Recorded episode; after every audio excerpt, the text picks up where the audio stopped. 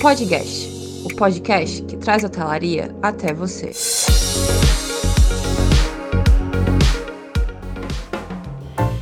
Olá, sejam bem-vindos a mais um episódio do podcast, o podcast que traz a hotelaria até você. Eu sou o Breno. O tema do encontro de hoje é Política Nacional de Humanização, Práticas e Tendências da Hotelaria Hospitalar no SUS. E para comentar um pouco mais sobre o assunto, estaremos recebendo convidados especiais. Oi, gente, eu sou a Lari. E muito massa isso. Para realizar essas entrevistas, nós pedimos ajuda a dois colegas da equipe do podcast, a Daniela Gomes e o João Fernando. Pessoal, agora é com vocês. Oi, gente, tudo bem? Eu sou a Dani. Hoje estaremos recebendo como entrevistado o professor Lindomar Corporado, professor do Departamento de Hotelaria e Turismo da Universidade Federal de Pernambuco, mestre em administração e doutorando em turismo pela Universidade de Algarve, em Portugal. Atuante na área de administração hoteleira, sistemas de informação aplicada à hotelaria, eventos e planejamento hoteleiro. Professor Lidomar, seja muito bem-vindo ao nosso humilde espaço de compartilhamento do saber. É muito estimulante e gratificante tê-lo aqui conosco. Espero que essa conversa seja enriquecedora para ambos os lados. Olá, João. Olá, Dani. É um prazer estar aqui discutindo essa temática que é relativamente nova para o curso de hotelaria, né? A hotelaria hospitalar, mas que se apresenta como um diferencial competitivo para, o, para a hospitalidade e para os, os hospitais. E assume também grande importância hoje na gestão hospitalar, né? a, a partir de uma visão de atendimento humanizado. Bem, para começar, gostaria de perguntar ao senhor sobre a PNH, porque sabemos que a Política Nacional de Humanização, que é a PNH, busca pôr em prática os princípios do SUS no cotidiano dos serviços de saúde, produzindo mudanças nos modos de gerir e cuidar. Quais seriam esses princípios? Bem, Dani, é, a Política Nacional de Humanização foi implantada desde 2003 mas com o advento aí da, da EBSE, a Empresa Brasileira de Serviços Hospitalares, já que a gente está tratando aqui de hospitais públicos, isso tomou mais vulto a partir desses últimos anos. Né? Então, essa política, ela atua em diversos princípios. Né? Um dos princípios é a transversalidade, já que ela atua em todas as políticas e programas do SUS e em todos os níveis do, dos profissionais de saúde né, através do grau de controle e de comunicação entre os atores da cadeia de atendimento à saúde, né, que são os usuários, os trabalhadores e os gestores. Um outro princípio importante é a indissociabilidade entre atenção e gestão. É promover uma visão holística do atendimento e do processo decisório, quer dizer, o atendimento humanizado, ele precisa que eu trate em todos os setores do hospital, visão holística, e a partir de uma visão coparticipativa. Finalmente, um terceiro princípio é o protagonismo de corresponsabilidade e autonomia dos sujeitos coletivos. Isso é você dar um empowerment a esses stakeholders dos, do setor de saúde, que são todos aqueles interessados pelo pela a gestão do hospital e pela atuação do hospital, e onde todos eles vão ter um papel importante, não só na cogestão, na coparticipação disso, como também na atuação humanizada junto aos usuários, junto aos pacientes. De que forma o PNH estimula seus colaboradores a práticas mais humanizadas e responsáveis nos hospitais públicos? Aí, João, a gente vai ter, e isso é interessante porque aqui no HC no Hospital das Clínicas da Universidade Federal de Pernambuco, no HC-UFPE, a gente tem uma comissão interna de, de humanização, né? E aí, ela, eles atuam a partir de algumas diretrizes. É, uma das diretrizes é o acolhimento, né? Que é acolher, acolher é entender o, o outro, né? Numa perspectiva de, de empatia, né? Um, tanto em equipes de saúde como no apoio familiar. Uma outra diretriz seria a gestão coparticipativa, uma gestão colegiada, cogestora, né? Uma é, seria uma gerência de portas abertas. Um outro, uma outra diretriz é a ambiência, a criação de, de espaços saudáveis, né? Tanto espaços físicos como espaços humanos, né? Melhoria do bem-estar e qualidade de vida no trabalho. E finalmente a valorização do trabalhador. Ah, eu gostaria de saber também quais os critérios vocês utilizam para a criação de planos de ação para promover e disseminar inovações nos modos de fazer saúde. É, essas decisões coparticipativas e colegiadas visam a política de melhoria da qualidade do HC, elas põem isso em pauta, né, quais são os processos que, que precisam de melhoria para que seja realizado o, novos procedimentos ou novas temáticas de ação do, do HC. Para o senhor, qual o significado do serviço humanizado? De que forma o senhor acredita que a implementação desse tipo de serviço impacta na vida das pessoas? João, é, a gente falar hoje de tratamento humanizado é, é falar na essência dos processos de saúde, do atendimento de saúde é, falar não só acolher bem, mas proporcionar bem-estar, proporcionar segurança, proporcionar conforto ao paciente. Né? E isso muda completamente o, o modo de, de, atuação, de acolhimento e de prestação de serviço de saúde no, no, hospital. E é isso que a gente tem vivenciado e que tem observado no, no HC aqui da UFPE. E eu acredito que a implementação desse tipo de serviço está a partir de uma mudança de mentalidade, tá? Uma partir de uma mudança de política pública de saúde, tanto em nível micro, como a gente vê aqui no HC, como no nível macro, através da PNH. Elindomar, a que pé anda a implementação desse tipo de serviço lá no Hospital das Clínicas? É, como eu falei, há uma comissão né, de humanização interna no Hospital das Clínicas, mas um dos setores que a gente vê que, com o advento da EBSE, foi fundamental para esse processo de humanização de, de atendimento foi a implementação e a implantação do setor de hotelaria hospitalar. E aí, desde que a EBSE começou efetivamente a gerenciar o, o, HC, né, que foi no final de dezembro de 2013, foi feito o termo, o contrato, e efetivamente desde 2014 a gente começou a notar uma, uma mudança, não só de estrutura física, mas de estrutura de gestão no Hospital das Clínicas. E essa humanização vem junto também com essa implantação do setor de hotelaria hospitalar. Qual o tipo de serviço já implantado, implementado pelo Hospital das Clínicas, que, na sua visão, surtiu mais impacto no serviço prestado por vocês? É, na implementação da EBSE, que é um, essa empresa brasileira de serviços hospitalares, a gente terminou por ficar hoje com três segmentos de trabalhadores. A gente tem o, trabalhador RJU, do regime jurídico único, a gente tem o trabalhador que foi contratado via EBSER, e a gente tem o trabalhador terceirizado. Então, em, em termos de um serviço que modificou, que ou, ou trouxe um impacto gigantesco para a atuação da, dos serviços da EBSE hoje foi, são os processos de terceirização, né, também chamado outsourcing. Então, essa terceirização, ela tem causado um impacto grande, tanto na qualidade de serviço, como na, na flexibilidade de, de gestão, como na modificação do, do, dos processos de controle. Então, é, sem sombra de dúvida, foi o processo, foi o serviço de terceirização.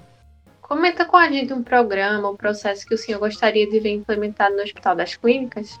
É, uma das coisas que a gente é, espera ver implementado no Hospital das Clínicas é uma, um estreitamento da, da parceria do HC UFPE com os outros departamentos, eminentemente o, e nomeadamente o Departamento de Hotelaria e Turismo, né, a gente continuar essa parceria que a gente já iniciou, mas estreitar isso, e uma outra coisa que a gente observa que é importantíssimo para o HC é a implantação de indicadores, indicadores de qualidade, indicadores de desempenho, que isso ainda está muito incipiente no HC. Há, mas está ainda de forma incipiente. Então a gente tem que melhorar isso, indicadores tanto para processos de auditoria, como processo de qualidade, como para avaliação de desempenho.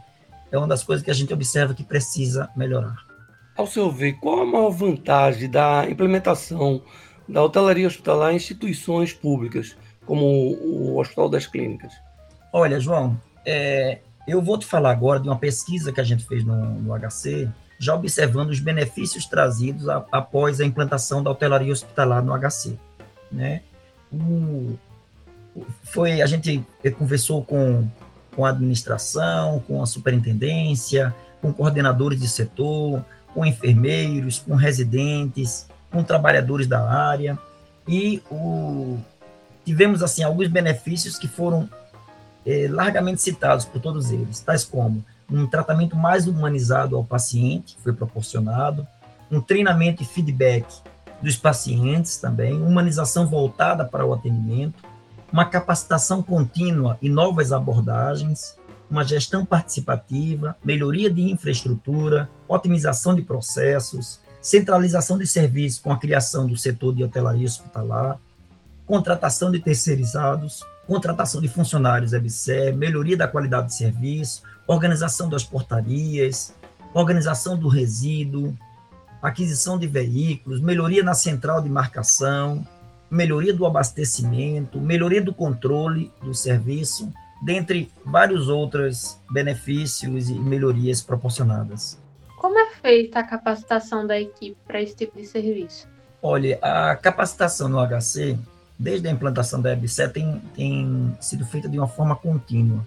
Desde 2014, 2015, nos primeiros anos da EBSER, foi feita uma parceria com o Sírio Libanês. A EBSER fez uma parceria com o Sírio Libanês, um hospital renomado né, de São Paulo, para proporcionar capacitação em diversos setores do HC, tanto dos setores gerenciais como no próprio setor de hotelaria hospitalar, por exemplo. Uma, outro processo de capacitação é que, através desses, dessas comissões internas e de grupos colegiados, é levantado algumas carências e algumas necessidades. É feito um levantamento das necessidades de treinamento, né, para que a partir daí sejam propostos novos treinamentos e capacitação dos funcionários. Em quais setores do, do Hospital das Clínicas já está implementado a hotelaria hospitalar? Olha, João, é, ficou, é, é um setor complexo, viu? Porque, para você ter ideia, é o, o, segundo setor que tem maior número de funcionários. Ele só pede para o setor principal de saúde, né, que é o, o setor de médicos e enfermeiros, mas o, o outro, o segundo setor é o setor de hotelaria hospitalar. E aí ele envolve subsetores, tais como a recepção, a marcação de exames, o transporte. Quando eu falo transporte, tanto transporte externo de pacientes através de ambulâncias, como transporte interno de pacientes através dos maqueiros, onde eu tenho uma central de maqueiros a parte de segurança, de estacionamento, de, dos leitos, a lavanderia, que também é terceirizada agora, a UPA, Unidade de Processamento de Alimentos, necrotério e o gerenciamento de resíduos sólidos de saúde.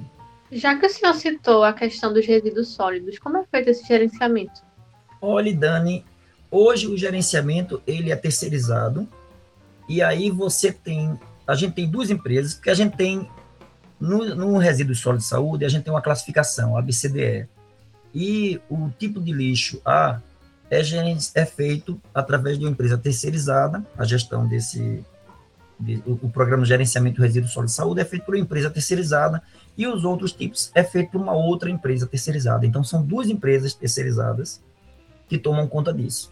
No hospital, a gente tem um gestor administrativo deste contrato, porque isso é um, é um contrato que é estabelecido. Primeiro você tem um termo de referência, depois você vai ter uma licitação para isso, e finalmente você vai ter um contrato.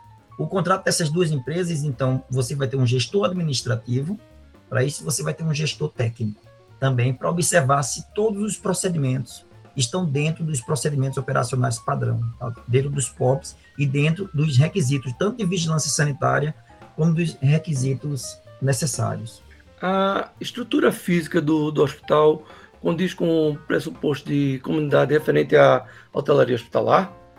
É, o, o, hospital, o HC, ele, ele, é um hospital assim, ele é um hospital escola, é um prédio histórico, né, para a universidade. Ele foi construído, inaugurado em 79, 1979. Então é um, um prédio já tem uma estrutura de 1940, de 42 anos, de 79 para cá.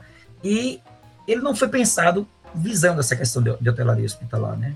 Já que isso é um, um, processo relativamente novo. Então, a questão de infraestrutura física há ainda uma, uma certa carência. Né? A gente nota que há uma, uma carência nisso. A gente espera né, já houve isso, um projeto de um novo HC para o UFPE, já houve esse, é, é, já se falou disso, e a gente espera que isso daí venha à tona e que isso progrida para promover mais saúde, né, e uma, uma saúde de qualidade, de uma saúde, uma prestação de serviço humanizado para a saúde, para a comunidade.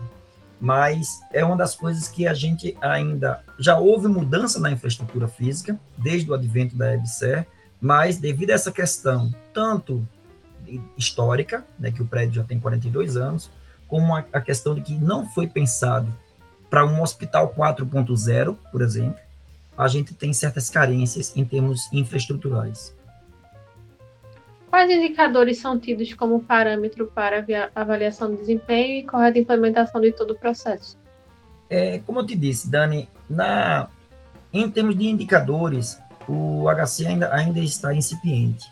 Mas, mesmo assim, dentro da política de qualidade do HC, da auditoria de qualidade, no, no último ano, o HC ele recebeu o selo da EBSE de qualidade em 31 dos 41 setores analisados. Então, foram analisados 41 setores do hospital e 31 receberam o selo de qualidade. Então, é, periodicamente, é feita uma, uma inspeção, uma auditoria de qualidade e é observado se esses setores estão dentro dos padrões pré-estabelecidos. E aí se observa se o desempenho realizado correspondeu ao desempenho planejado. O que o senhor pensa sobre a contratação de profissionais na área de hotelaria hospitalar para os hospitais, tendo em vista que não é muito comum essa prática, né? É verdade, João. A gente vê que em vários setores de hotelaria hospitalar, é, em todo o Brasil, a literatura científica diz isso, é, são muitos enfermeiros que atuam no setor de hotelaria hospitalar, ou as pessoas da área de nutrição, as pessoas da área de outras áreas de saúde, mas a gente nota que falta o profissional de hotelaria, porque aí é você sair de uma visão endógena, perspectiva só da área de saúde, e você ir para uma visão de gestão e de hotelaria, efetivamente, né, para que se torne um diferencial. O curso de hotelaria, ele oferece uma visão de, de excelência de serviço, da prestação de serviço, e tanto na área de alimentos e bebidas, como na área de operacional de, de governança, ou como na área de, de, limpeza, que pode ser um diferencial, isso, para o, os hospitais. E aí é uma das carências que a gente vê hoje, não só aqui no HC, mas para todo o Brasil, e que é necessário colocar hoteleiro trabalhando no setor de hotelaria hospitalar. Oi, Lindomar, como é feito o gerenciamento dos leitos no Hospital das Clínicas? Olha, no, no HC, esse gerenciamento de, de leitos, hoje ele está sob a tutela de um, de um software, né? Tinha um, um, sistema de apoio à gestão, hotelaria, que era o, o SAGH, desde 2018, que permitia esse monitoramento em tempo real da situação dos leitos, né? Apoiando aí a gestão na tomada de decisões conta com o auxílio de algum outro tipo de software que integra assim, todas as áreas do hospital facilite a comunicação entre os setores? João, agora em 2021 foi implantado um, um aplicativo de gestão para hospitais universitários, né, o, o AGHU, que é um sistema de gestão hospitalar adotado como padrão para todos os hospitais universitários federais vinculados à EBSER, né?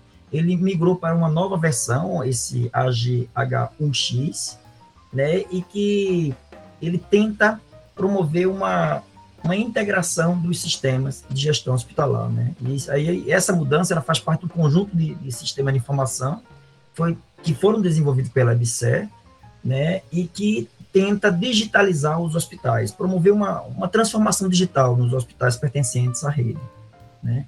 E é, aqui no HC, o FPE, esse novo sistema já está disponível e o principal objetivo dele é simplificar o acesso tanto ao sistema, bem como ampliar novos módulos e funcionalidades. Bem, para encerrar a nossa série de perguntas, o senhor gostaria de acrescentar mais alguma coisa sobre a implementação da, hotelaria hospitalar no Hospital das Clínicas? Olha, Dani, é, eu, eu, sou muito feliz de, de ter vivenciado isso, né, desde ali do começo, 2012, 2013 e 2014, com o projeto de extensão de implantação do setor de hotelaria hospitalar no HC, e a gente notou que, desde que foi implantado esse setor, o HC tem se tornado cada vez mais um parceiro para a gente. Então, o HC hoje, da UFPE, ele é um centro de pesquisa para toda a comunidade acadêmica, ele é um, um local de projetos de extensão e ele é um local de ensino, né, já que ele é um hospital-escola. Então, ele está dentro da tríade ensino, pesquisa e extensão que a universidade tanto prega, né, que está dentro do, dos ditames pregados também pelo MEC, que a universidade deve proporcionar.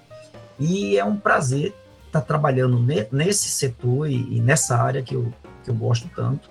E eu espero que a gente continue desenvolvendo mais parcerias com implantação de indicadores no, na, na EBSE, no HC, UFPE, em a, nossos alunos irem estagiar, irem trabalhar na EBSE, irem estagiar também na EBSE no setor de hotelaria hospitalar.